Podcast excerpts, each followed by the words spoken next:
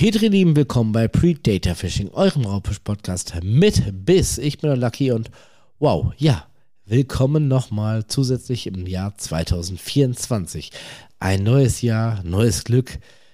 Ja, scheiße auch, habe ich schon mal gesagt. Und äh, bis jetzt fühle ich mich von diesem neuen Glück noch relativ verlassen. So hatten wir in der Familie mittlerweile schon einen Todesfall.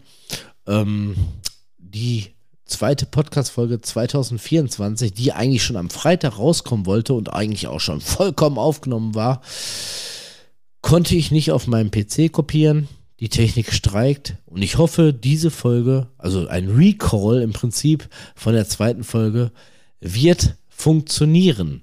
Ich werde das Ganze nochmal neu aufnehmen.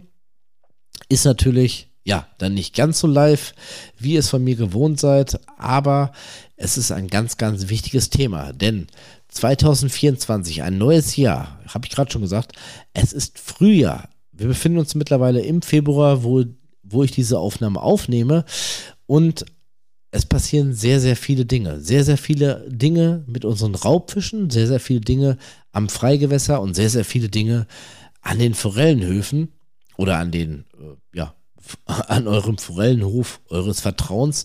Denn ich beobachte es immer wieder, dass viele Leute, die noch nicht so viel Ahnung beim Angeln haben, was ja eigentlich prinzipiell gar nicht schlecht ist, gerade im Frühjahr es sich sehr, sehr schwer machen an den einzelnen Gewässern. Und ich spreche jetzt nicht für alle Gewässer, es wird Gewässer geben auf der ganzen Welt, wo ganzjährig irgendwie irgendwas läuft. Aber aus meiner Erfahrung her gerade das Frühjahr ist nicht unbedingt unser Angelwetter oder unsere Angeljahreszeit. Natürlich, eine neue Saison hat gestartet. Mittlerweile unsere Räumer, äh, Räuber sind halbwegs aktiv, sind auch nicht so ganz auf Zack und das hat folgende äh, Tatsachen mit sich zu führen, sagen wir es mal so. Denn man darf nicht vergessen, wie wir Menschen, auch Fische haben ihre Gewohnheiten. Und gerade über Winter wo ja beispielsweise die Deadbait-Montage, also Köderfischmontage, sehr, sehr fängig ist, fressen sich unsere geliebten Räuber ordentlichen Polster an. Die wollen gar nicht aktiv jagen. Die wollen da hinschwimmen, da ist ein Fischfetzen, oh, yummy, yummy, beißen sie mal rein, ordentlich Speck ansammeln. Die sind auf gut Deutsch relativ faul. Und jetzt fängt das neue Jahr an, die Tage werden länger, man, man spürt es jetzt im Februar auf jeden Fall. Die Tage werden länger, die Mondzeiten nehmen ab, die Tageszeiten nehmen zu. Im Normalfall sollte auch ein bisschen länger die Sonne scheinen, aber man regnet es überall. Aber das ist gar nicht so schlimm. Und die Temperaturen nehmen zu. Sie sind zwar definitiv noch nicht im richtigen Frühling, geschweige denn im Hochsommer, aber die Temperaturen nehmen zu. Gerade die Angelhofbetreiber, wo ich jetzt sehr, sehr viel hier in NRW in letzter Zeit gehört habe, wir mussten da die Anlage schließen, überall ist Eis, keiner kann angeln das nimmt ab. Das heißt, unsere Fische unter Wasser spüren das auch. Und das ist ein ganz, ganz wichtiges Thema, was ich jedem an die Hand geben kann, der noch nicht selber so viel Angelerfahrung hat. Wie verhalten sich unsere Raubfische? Ich habe es gerade schon gesagt, über Winter, die fressen sich, ohne richtig aktiv zu sein, irgendwie ihren Speck an. Leichtzeit ist angesagt. Und ein Unwort, worüber wir letztes Jahr schon gesprochen haben, Schonzeiten fangen bald überall an. Und äh, ja, das äh, Thema Schonzeiten sprechen wir demnächst nochmal in der ein oder anderen Podcast-Folge an. Fakt ist, unsere Angelsaison, unsere aktive Angelsaison nimmt langsam Fahrt auf. Langsam ist ein ganz, ganz wichtiges Thema für die heutige Podcast-Folge. Denn wer versucht, so wie im Hochsommer, im Herbst oder auch im Frühwinter, aktiv mit, sagen wir mal, 20 Zentimetern Ködern zu angeln, 80 Gramm aktiv twitchen, jerken, der wird gerade im Süßwasser hier in Europa sehr oft als Schneider nach Hause gehen. Nicht immer, aber sehr oft. Ich spreche aus meiner Erfahrung. Wenn du anderer Meinung bist, du kannst jederzeit gerne jede Folge unter www.predatorfishing.net kommentieren oder auch auf meinen anderen Social Media Kanälen. Wir können zusammen eine Aufnahme machen.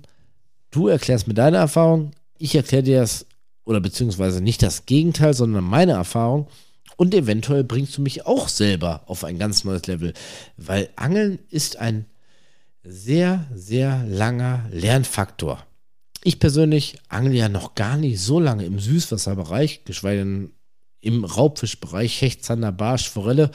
Ich komme ja selber, wie ihr wisst, aus dem Brandungs-Hochseefische, äh, Fischereibereich von der Nordseeküste. Das heißt, die Fische, die im Meer sind, verhalten sich nochmal komplett anders als die Süßwasserfische. Und ich habe jetzt schon die eine oder andere Saison mit den Süßwasserfischen durch habe mich natürlich gerade auch in dem Podcast sehr, sehr viel mit den Jägern des Süß, äh, Süßwassers beschäftigt. Und deshalb möchte ich einfach mal meine persönliche Meinung mit euch teilen. Gerade für die Neuangler, die noch nicht so viel Erfahrung am Gewässer haben, Ohren gespitzt und zugehört. Denn es gibt ein ganz großes Wort, oder beziehungsweise es sind zwei Wörter, die wir Menschen mit langjährige Angelerfahrung gerne im Frühjahr mit euch teilen. Und das ist auf einer Seite das filigrale Angeln und im Prinzip das zweite Wort erklären oder das erste, das ist das vorsichtige, Slow-Mo-mäßige Angeln. Ähnlich wie bei der Matrix, wenn der ähm, Keanu Reeves da den Kugeln ausweicht, der bewegt sich in Zeitlupe. Und das ist meiner Meinung nach die fängigste Methode, wie ihr jetzt gerade im Frühjahr auf die Raubfische angeln könnt. Denn die sind noch nicht so aktiv, dass die richtig 120% eurem Köder hinterherjagen. Also bringt es nichts, den Köder einfach einzuwerfen, einzulallen. Ihr werdet vielleicht mal den einen oder anderen Fisch fangen, aber die Frequenz bleibt meiner Meinung nach relativ niedrig. Meine A und O Angelmontage, gerade im Frühjahr, ist Stop and Go heißt auf Deutsch Start beziehungsweise Stopp und Start. Nicht Start und Stopp, sondern Stopp und Start. Heißt wie folgt. Ihr nehmt euch einen Köder, und jetzt kommen wir zum Thema filigralem Angeln. Ihr nehmt einen relativ kleinen Köder. Ihr nehmt nicht den 20 Zentimeter Gummifisch oder den, was weiß ich, Jerk oder sonst irgendwas. Nee, fangt mal klein an. Denn der Hintergedanke ist, gerade die Räuber, die jetzt gerade abgeleicht haben oder gerade in der Leichtphase sind, die haben sich über Winter mit den Deadbaits ein ordentliches Fettpölster kennen angesammelt. Und ähnlich wie, ja, was soll ich sagen, dicke Menschen sind die nicht ganz so sportlich aktuell. Ja, die müssen erstmal in Form kommen, die müssen wieder richtig aktiv werden. Und das sind die im Frühjahr jetzt gerade noch nicht. Sie wollen, aber sie können nicht. Also wird meiner Meinung nach der Hecht, der Zander, der Barsch und auch die Forelle nicht direkt eurem einfach relativ schnell eingelallten Köder hinterherjagen. Stop and Go ist die Montage, auf die ich persönlich absolut vertraue.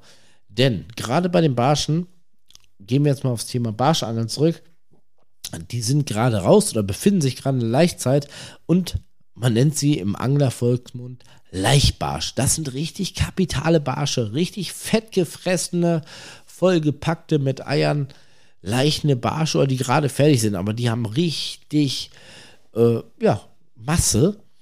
Und gerade diese Barsche befinden sich im Gegensatz zum Sommer relativ grundnah, also relativ weit unten. Weil entweder haben sie ihren Laich abgelegt oder sie wollen gerade leichen oder sind gerade mitten dabei. Und Barsche leichen grundnah ab. Das heißt, da kann ein Baumstamm oder ein Ast von oben abgefallen sein total geiler Nistplatz.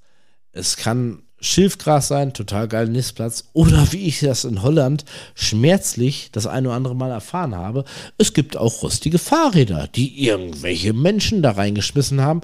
Und auch das nutzen Barsche als Leichtplatz. Fakt ist auf jeden Fall grundnah. Alles, was unten auf dem Grund liegt und Verstecke bietet, Leichtplatz. Geil.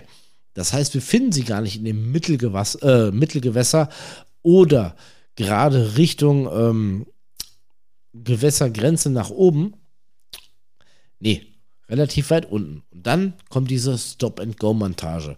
Und dir da draußen, wenn du jetzt schon Angelerfahrung hast, muss ich nicht erklären, dass man Stop-and-Go auch im Mittelgewässer oder auch relativ ähm, an dem oberen Teil des Gewässers befischen kann. Nee, wir machen das jetzt einfach mal sub, äh, subventional. Boah, Gott, warum komme ich denn jetzt morgens um 3 Uhr mit solchen Unworten? Aber ihr wisst, was ich meine, ne? Also wir werden das jetzt einfach mal mindern, dass es fängig wird. Gerade für die Anfänger unter euch. Stop and Go Grundmontage. Heißt im Prinzip, ihr nehmt einen Gummifisch beispielsweise oder halt auch ein Jerk oder ein Bait oder sonst irgendwas. Oder halt auch später, kommen wir gleich noch drauf zu sprechen, im Forellenbereich mit ganz, ganz kleinen Ködern.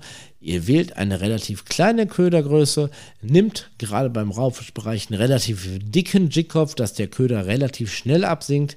Und jetzt passiert folgendes: Für alle, die die Stop and Go nicht kennen. Ihr werft euren Köder aus und in diesem Moment beobachtet ihr eure Rutenspitze und eure Schnur. Die Bremse ist natürlich auf, weil ihr werft ja aus. Die Schnur und der Köder, die fliegen und fliegen und fliegen. Und die Schnur, und das ist das Wichtigste, worauf ihr achten müsst, ist in diesem Moment gestrafft, weil der Köder zieht die Schnur nach von der Rolle ab. Die Schnur ist gestrafft, der Köder trifft aufs Wasser und er möchte trotzdem absinken. Gerade durch den äh, dicken Jigkopf, er sinkt ab. Und in dieser Absinkphase ist es genauso wichtig, eure Schnur und eure Rutenspitze äh, zu beobachten. Ihr guckt euch das Ganze an und man sieht, es ist gestrafft. Er zieht Schnur, er zieht Schnur und er zieht Schnur und irgendwann ist Stopp. Es ist vorbei. Der Köder trifft auf den Grund. Wie als nicht erfahrener Angler, äh, Angler finde ich das heraus? Ganz einfach. Ihr beobachtet die Schnur. Die Schnur ist bis dahin gestrafft, weil Schnur gezogen wird. Wir wollen ja absinken. Also wir fliegen erst geradeaus, dahin, wo ihr wirf, äh, wohin, äh, wohin ihr werft. Dann trifft der Köder auf das Wasser und dann sinkt er ab. Da braucht er auch noch Schnur, um in die Tiefe zu gelangen. Und er zieht Schnur.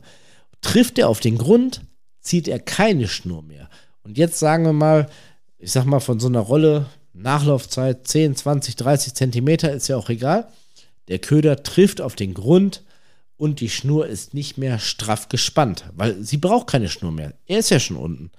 Und dann passiert folgendes: Ihr seht an der Rutenspitze, an der Schnur, seht ihr, dass die Schnur nicht mehr auf Spannung ist. Und das ist ganz wichtig, das müssen wir lernen. Und das braucht auch einiges an Zeit, um herauszufinden, wann der Köder am Grund ist, Grundkontakt hat.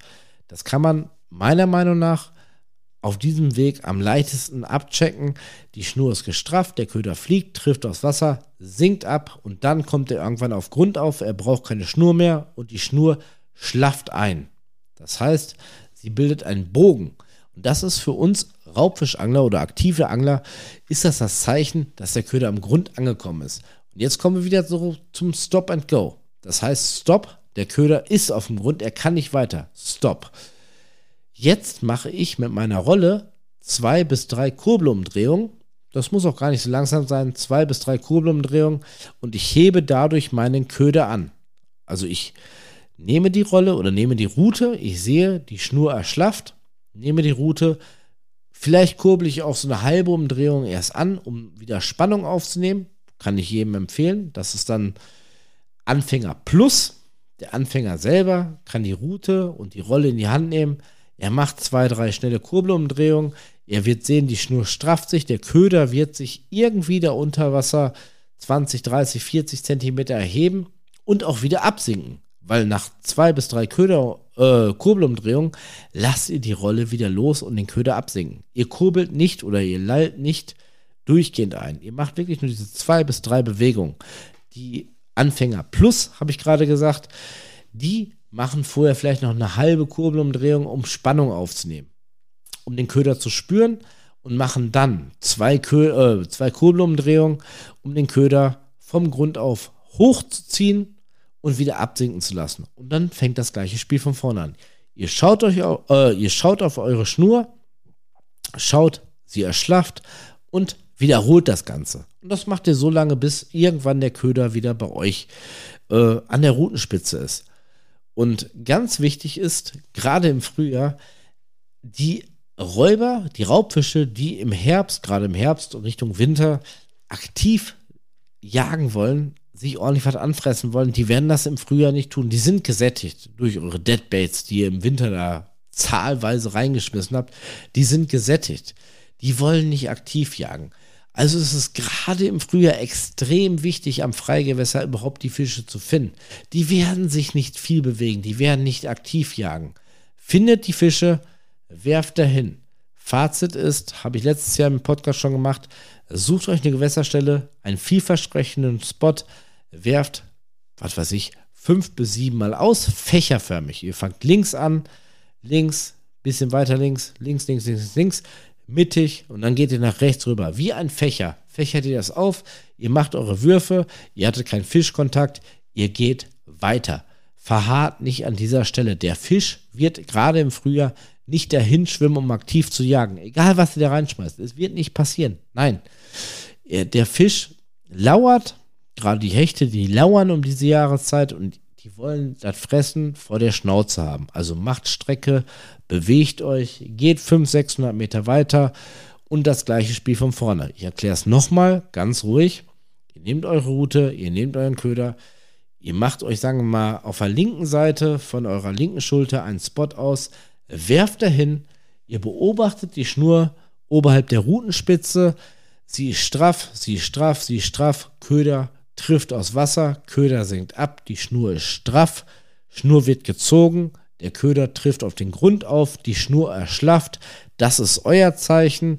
Ihr könnt auch gerne ein, zwei Sekunden auf dem Grund verharren. Ihr macht entweder als Anfänger plus eine kleine Kurbelbewegung, äh, Bewegung um den Köder zu, spuren, äh, zu spüren. Die Schnur ist wieder straff und danach die zwei bis drei Köder, äh, Kurbelumdrehungen. Boah, ich vertue mich so safe damit.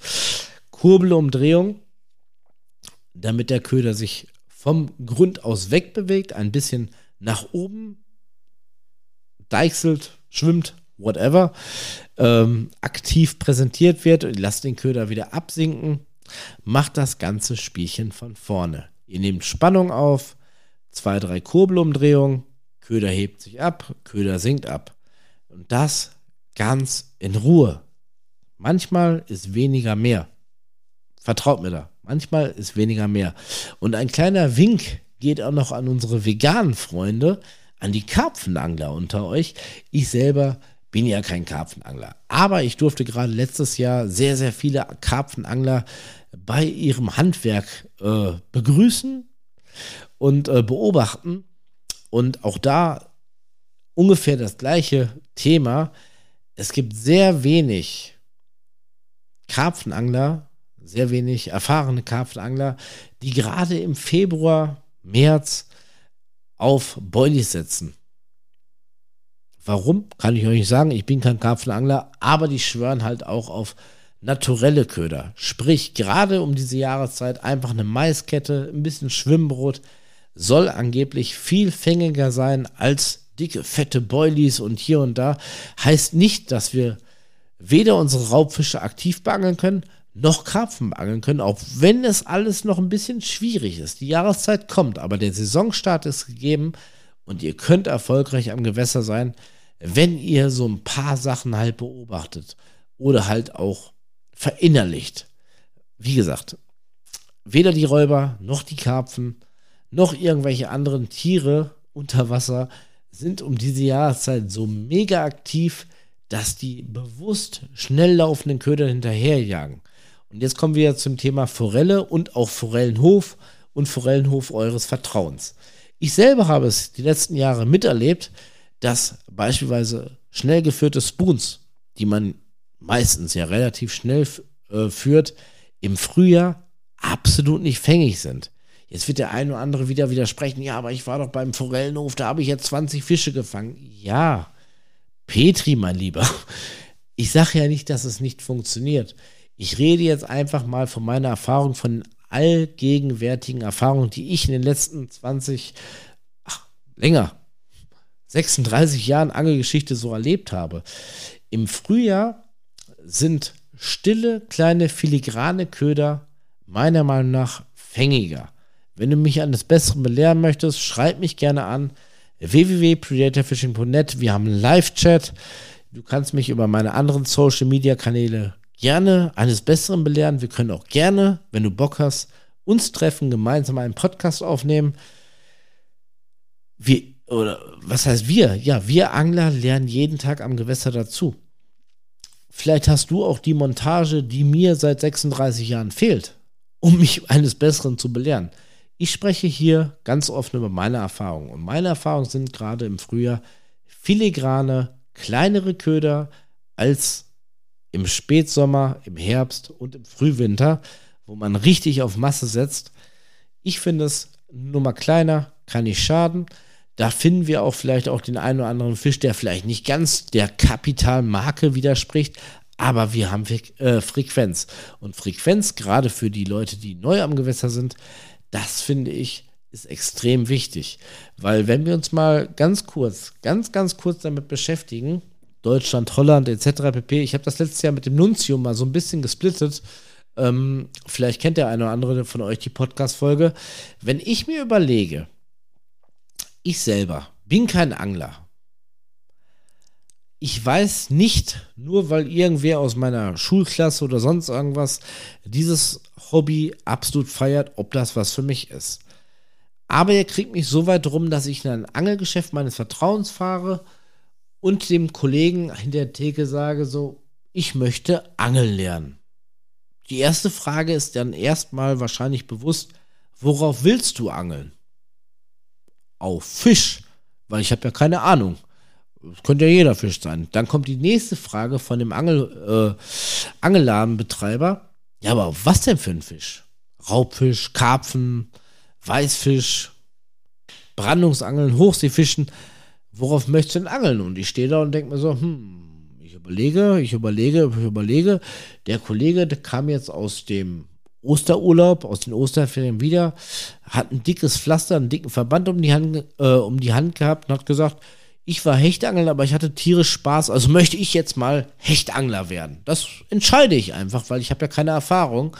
Und dann sagt der Angel, äh, okay, komm mal mit. Ich zeige dir jetzt mal eine Route, eine Rolle und auch mal die dritte, vierte Route und Rollenkombi. Und dann kannst du was aussuchen. Und das mache ich dann auch, weil ich bin ja jetzt äh, Hechtangler. Habe ich gerade entschieden. Ohne zu wissen, ob mir das Spaß macht. Jetzt kaufe ich, sagen wir mal, ein Grundequipment, ein halbwegs solides Grundequipment, ist man zwischen 100 und 150 Euro. Mit Rolle und Route eventuell auch ein paar Jigköpfe und ganz, ganz lieb, wenn der äh, Angelladenbesitzer uns einen Bonus gewährt, auch ein paar Köder dabei. Oder ihr schaut bei www.predatorfishing.net dabei und bekommt für das ganze Jahr Köder in jeglichen Farben und Formen. Kleine bisschen Selfmade-Werbung. Aber ähm, zumindest haben wir unser Grundequipment. Wir haben jetzt 150 Euro ausgegeben, sagen wir jetzt einfach mal. Aber wir waren ja nicht einen Tag am Gewässer.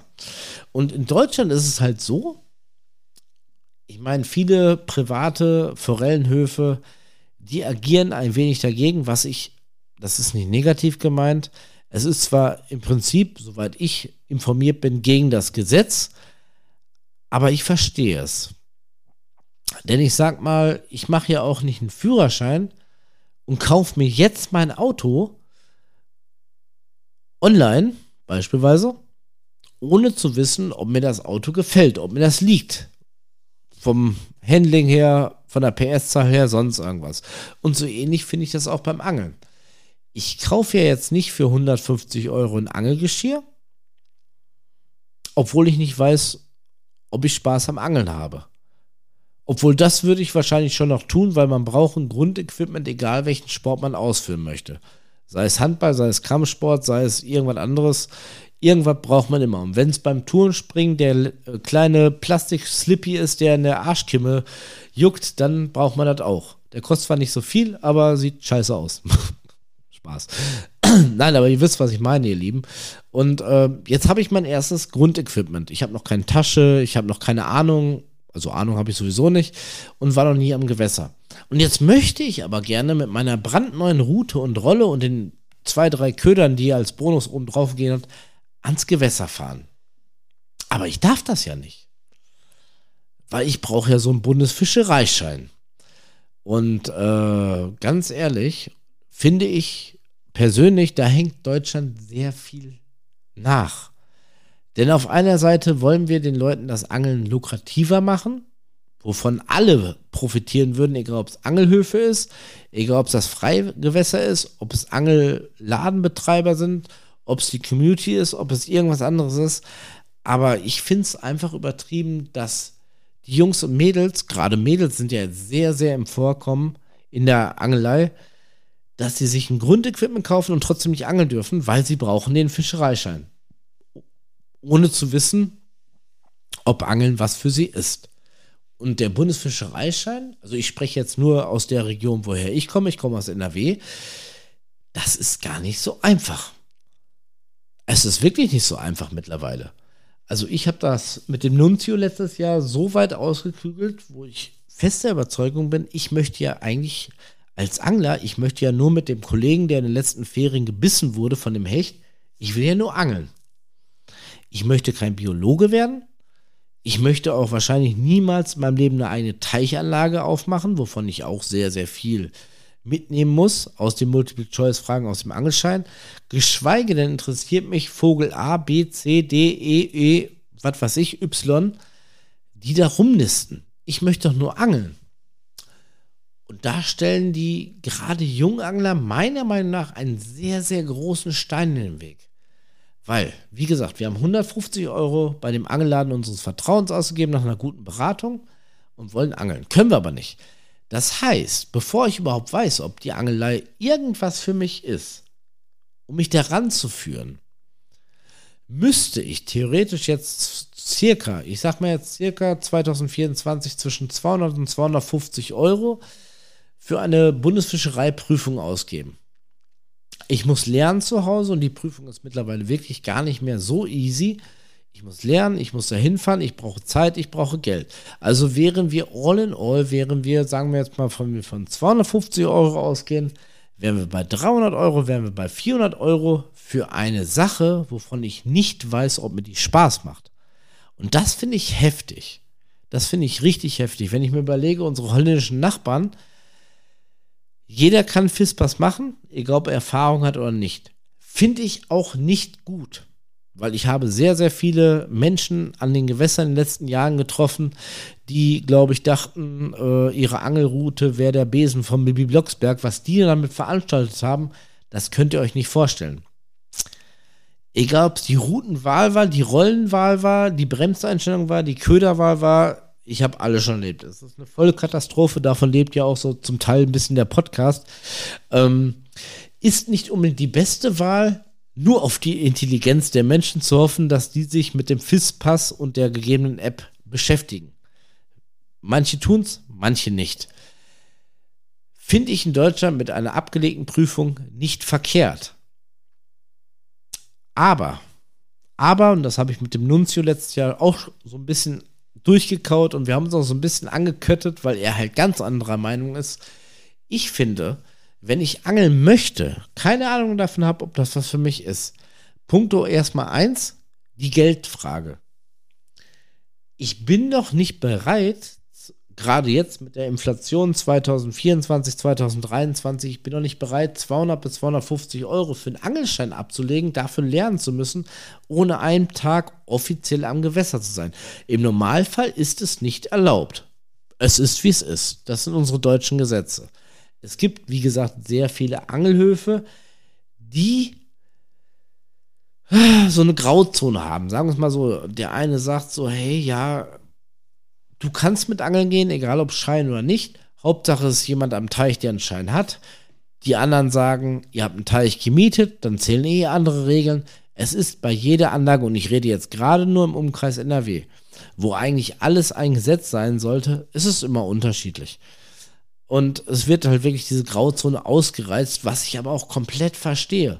Weil im Prinzip ist, wenn wir es nicht schaffen, junge Menschen ans Gewässer zu bekommen, wo Kostenfrage, gerade wenn man selber nicht arbeitet, ist eine ganz, ganz große Rolle spielt. Also wenn ich zu meinem Papa, Mama damals gesagt hätte, so, oh, ich brauche mal so 200, 250 Euro. Ach nee, ich brauche eine Rolle und Route. Ach nee, die habe ich vorher gekauft.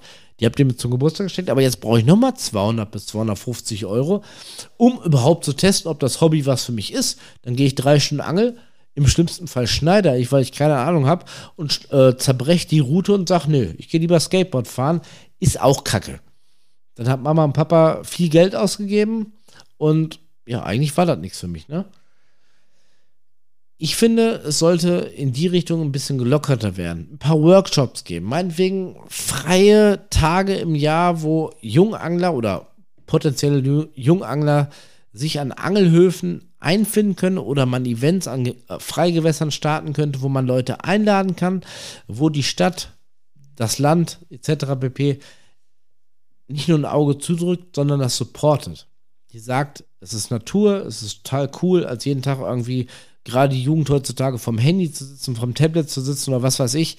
Nimmt die Kinder mit in die Natur, bringt denen was bei, zeigt ihnen was, dass es noch was anderes gibt, außer Virtual Reality. Meine Meinung. Ihr könnt gerne mal euer Feedback unter dem Podcast dazu schreiben oder sonst irgendwas. Ich bin jetzt komplett vom Thema abgerissen.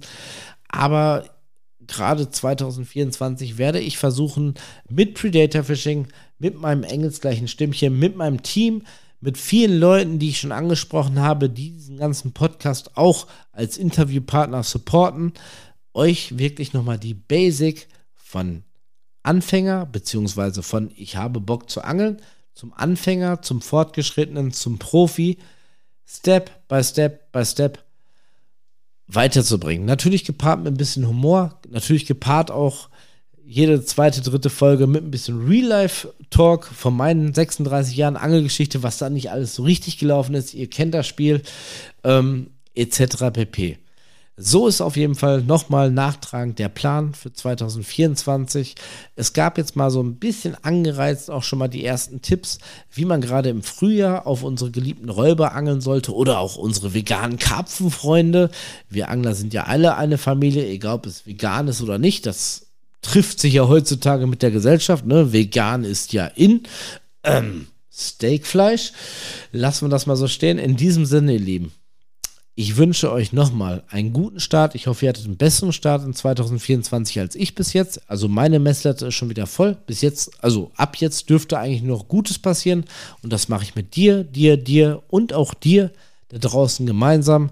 Verfolgt den Scheiß, abonniert den Kanal. Es ist absolut kostenfrei. Checkt meinen Kanal aus oder beziehungsweise, äh, beziehungsweise meine Website www.predatorfishing.net. Abseits von allen Podcast-Folgen gibt es handlackierte Köder für dich. Exklusiv, die gibt es nirgendwo anders in Deutschland. Schaut mal vorbei. Ich bin raus, euer Lucky. Bis zum nächsten Mal. Ciao.